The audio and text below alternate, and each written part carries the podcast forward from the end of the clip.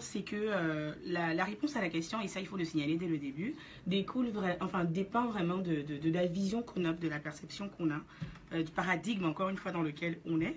Et aujourd'hui, on va vraiment faire l'analyse sous l'angle traditionnel.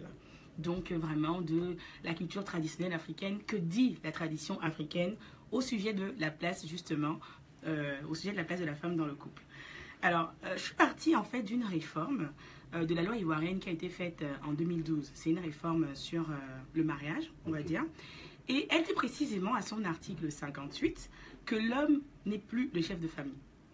ah, il n'est plus. Il n'est plus le chef de famille. Parce que dans cette réforme, justement, l'homme était considéré comme le chef de famille.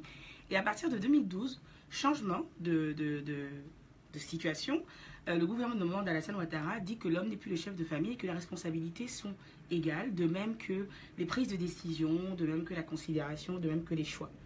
Euh, évidemment, c'est une réforme qui a fait couler beaucoup d'encre, il faut quand même le, savoir. Il euh, faut savoir aussi que Ouattara, en fait, le gouvernement Ouattara avait changé la réforme dans le but d'atteindre l'égalité entre hommes et femmes, justement, mhm. selon les standards des organismes internationaux. Et c'était en fait ça le but de, de la réforme. Elle a fait couler beaucoup d'encre après, je ne sais pas s'il est toujours d'actualité cette réforme, mais un des commentaires euh, principaux justement suite à cette réforme de plusieurs personnes, de plusieurs députés, de plusieurs personnages politiques, c'était de dire que euh, une loi qui établit une égalité parfaite entre hommes et femmes est une loi non africaine. Donc ce serait justement pas authentique. Attends, reprends, reprends. Je vais reprendre. Oui, oui, voilà. Parce que là, il y a... Donc la réforme dit et établit que désormais l'homme n'est plus le chef de famille on est en Côte d'Ivoire en 2012. Euh, il faudrait vérifier si elle est toujours d'actualité, mais c'est cette réforme qui a été faite. Et un des principaux commentaires qui a été euh, justement euh, fait mhm. au regard de cette réforme, mhm. c'est que une réforme comme ça ne peut être recevable parce qu'une loi qui établit une égalité parfaite entre hommes et femmes est une loi non africaine. Carrément. Voilà. Dit autrement, c'est une loi qui ne respecte pas l'authenticité mhm. des valeurs africaines et de la tradition africaine. Ce qui nous amène donc, avant d'aborder l'analyse de notre sujet, sur les différentes idées reçues euh, qui dominent un peu dans la société. Une loi non africaine. Est une loi non africaine. Mhm. Donc ça ne respecte pas l'authenticité africaine.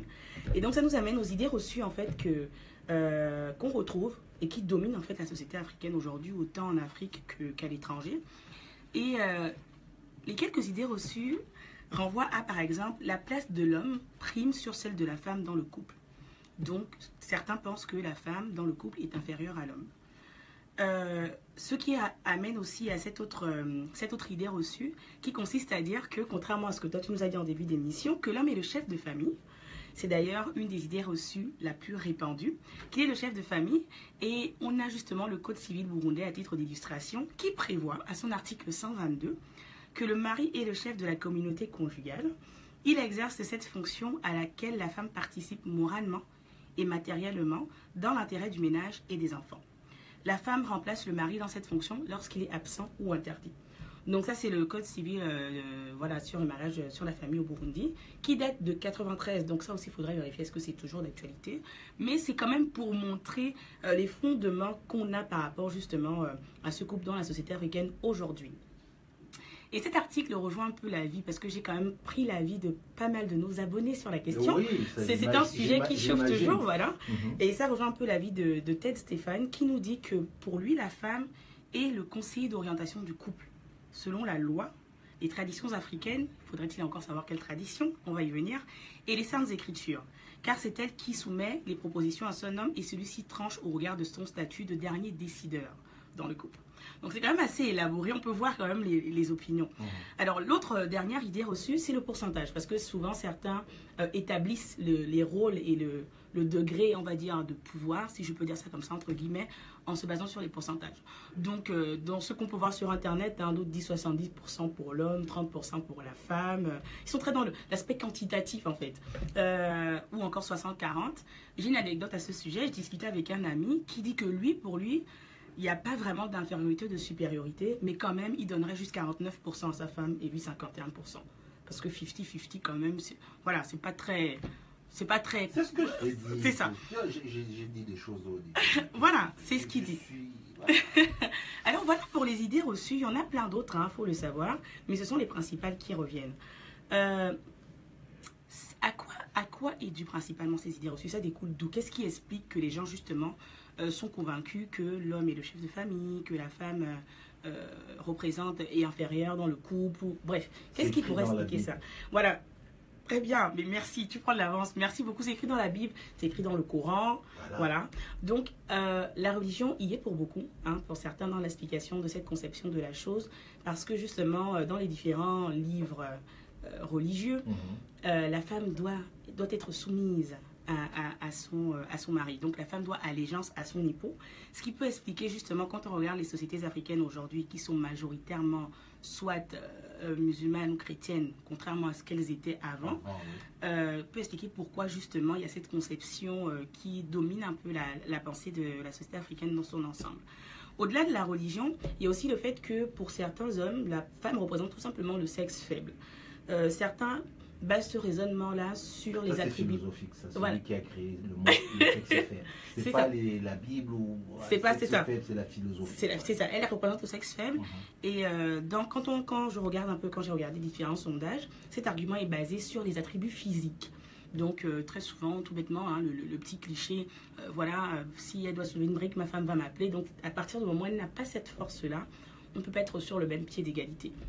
Au-delà de, de cette raison, l'autre raison qui explique aussi euh, pourquoi justement la femme serait, ne serait pas sur le même pied d'égalité que l'homme, ce seraient les raisons traditionnelles pour certains.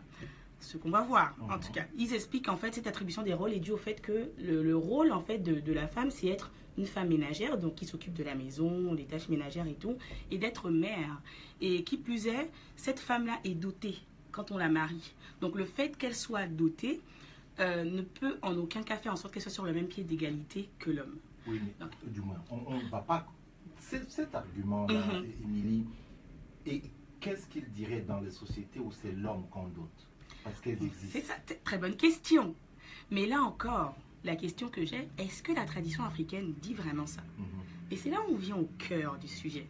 Par rapport à toutes ces idées reçues, par rapport à toutes ces raisons qui expliquent ces idées reçues, que dit réellement la tradition africaine? Évidemment, les sources sont à venir. Il faut le rappeler quand même euh, à certains abonnés Oui, oui, recalcitrants. au Oui. plafond, euh, Exactement. C'est ça que dit vraiment la tradition africaine?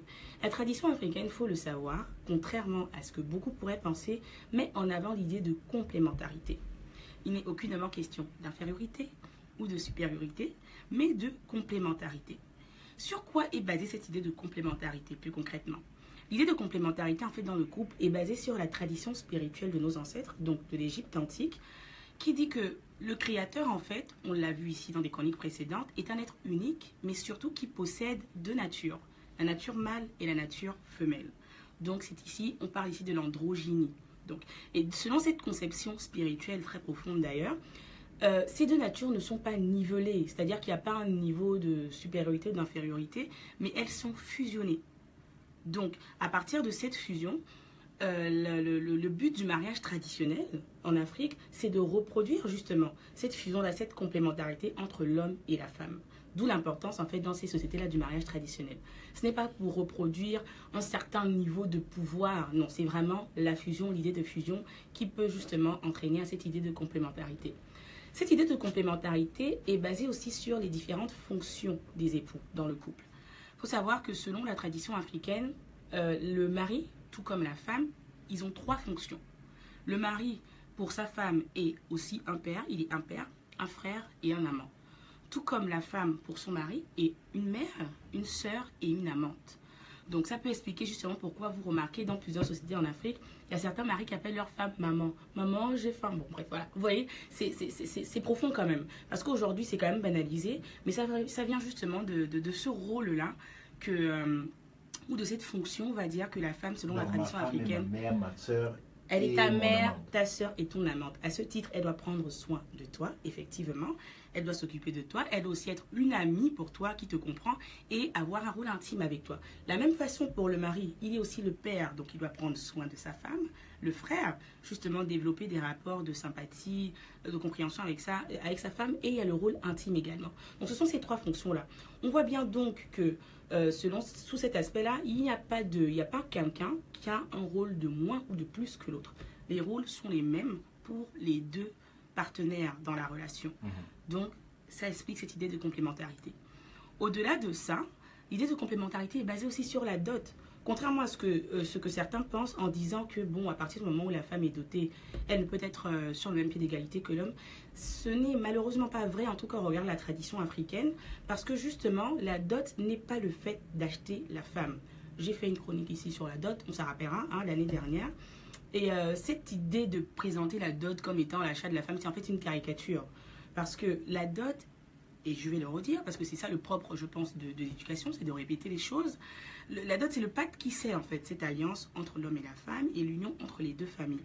Et de facto, il faut entendre par alliance fusion, la fusion à laquelle on faisait allusion tout à l'heure, euh, justement, euh, selon le, le- le- le créateur. Et donc, à cet effet, la dot ne peut être euh, le symbole d'une certaine domination de l'homme sur la femme, bien au contraire. Puisqu'en plus, il faut rappeler quand même que la dot est un vestige de la société matriarcale, de la tradition matriarcale euh, qui était dominante en Afrique avant la colonisation. Et la dot est justement remise au regard du rôle fondamental que la femme joue dans le couple et dans la famille. Et finalement, cette complémentarité se base sur le- les rôles sociaux de la femme et de l'homme dans la société. Très euh, souvent, justement, avant la colonie, ou encore aujourd'hui dans les sociétés traditionnelles, l'homme était et il est originellement affecté à la chasse, toutes les activités de chasse euh, et tout, tandis que la femme est le pilier de l'agriculture. C'est encore vrai aujourd'hui, il suffit de regarder dans nos pays les personnes qui dirigent le secteur vraiment économique en rapport avec tous les produits agricoles, ce sont les femmes. Ce sont les femmes. Donc c'est encore vrai aujourd'hui. Et par rapport à ça, on voit bien qu'il n'y a pas une supériorité, une infériorité des rôles, mais une différence dans ces rôles qui font en sorte que ces deux se complètent justement pour pouvoir atteindre le développement économique de leur société. Donc on voit bien qu'à travers la tradition africaine, on est dans la complémentarité, ni dans l'infériorité, ni dans la supériorité. Ceci étant dit, que dit la tradition africaine sur le rôle de chef de famille? Telle est la question. Alors, on pourrait donc penser que, on peut donc penser, hein, c'est une option, que le pouvoir est partagé à Mhm. partir du moment où il y a complémentarité.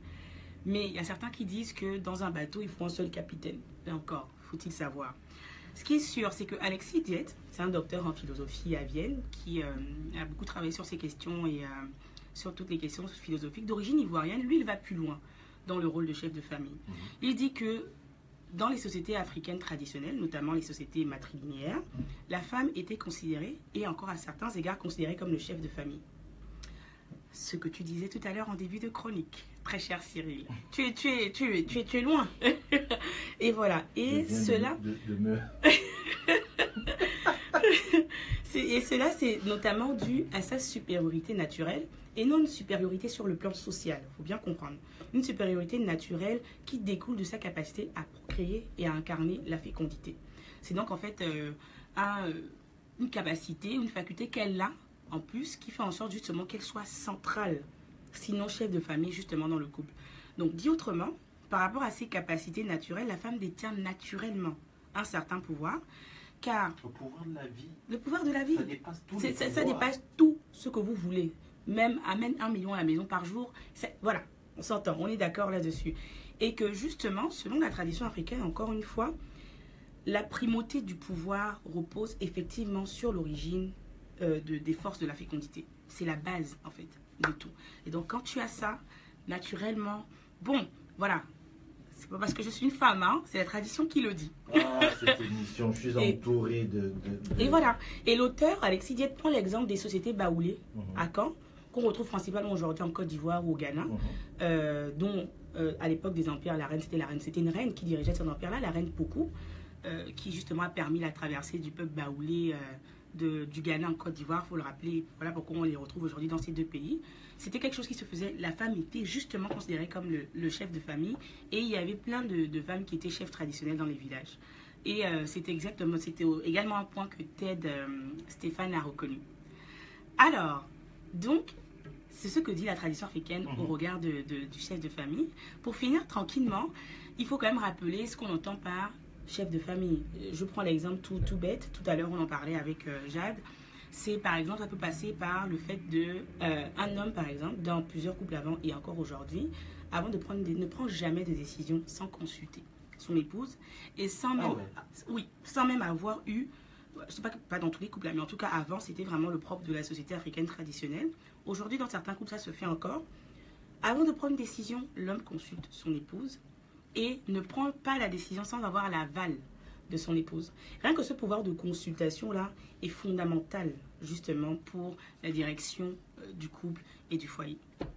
Ceci étant dit, Je vais te dire une chose. Oui. Quand tu me dis quelque chose, tu me demandes de prendre une décision, je te dis, ok, je vais y réfléchir. mhm, On se parle demain. mhm, Et que je viens le lendemain, je te dis, bon, j'ai décidé que...